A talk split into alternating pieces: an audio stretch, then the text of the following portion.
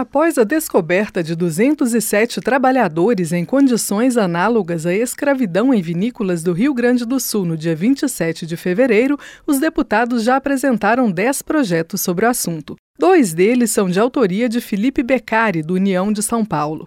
Uma das propostas prevê a expropriação de propriedades em que forem encontrados trabalhadores em condições degradantes e o outro proíbe a concessão de financiamento público ou subsidiado a quem cometer o crime.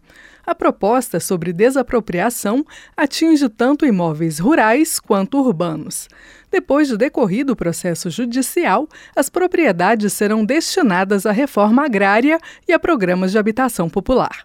Os antigos donos não terão direito à indenização. Bens apreendidos em decorrência da exploração do trabalho escravo serão confiscados e destinados ao Fundo de Amparo ao Trabalhador, de acordo com a medida. Já o texto sobre financiamento não apenas proíbe instituições financeiras de conceder empréstimos a condenados por submeter trabalhadores a condições análogas à escravidão, como prevê a suspensão de eventuais financiamentos já existentes.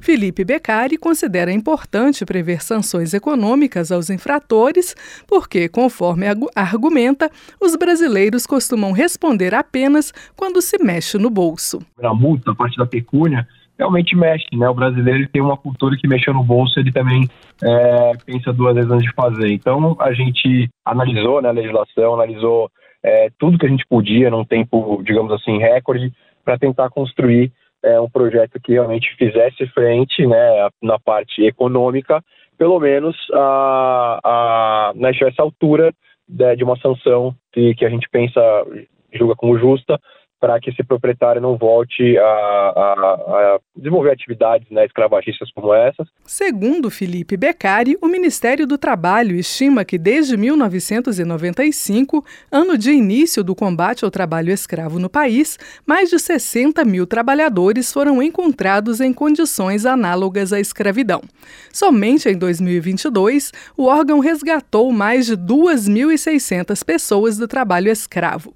Conforme o mesmo Ministério do Trabalho, o número de vítimas cresceu 127% em relação a 2019, antes da pandemia, e 31% na comparação com 2021. Na mesma linha dos projetos de Felipe Beccari está o texto apresentado este ano na Câmara pelo deputado Léo Prates, do PDT baiano. A proposta veda a concessão de benefício tributário ou de incentivos fiscais a condenados por utilizarem em mão de obra condições análogas à escravidão. Outra proposta da deputada professora Luciene Cavalcante, do PSOL de São Paulo, determina que a empresa contratante terá responsabilidade solidária pelas obrigações trabalhistas e previdenciárias no caso da prestação de serviços terceirizados.